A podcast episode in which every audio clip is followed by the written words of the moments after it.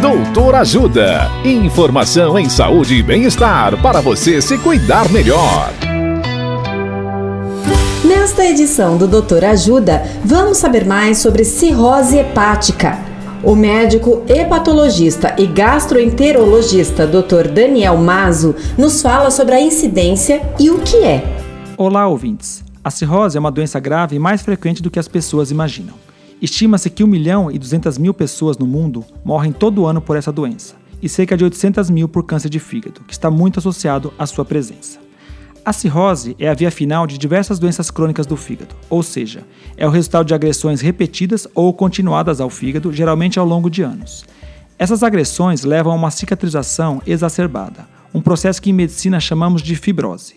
Essas cicatrizes vão substituindo o fígado normal, e o resultado disso é um fígado mais endurecido, distorcido e que pode levar ao comprometimento das suas funções. Ela pode ser causada pelo uso excessivo de bebida alcoólica, hepatite B, hepatite C, doença hepática gordurosa não alcoólica, dentre outras. Na dúvida, procure um médico que pode ser um gastroenterologista clínico ou hepatologista.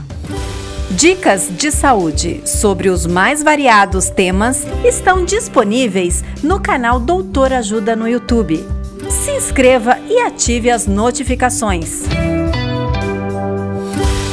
Assista agora mesmo os conteúdos do Doutor Ajuda, acessando www.ajudasaude.com.br ou baixe o aplicativo Ajuda Saúde. Doutor Ajuda.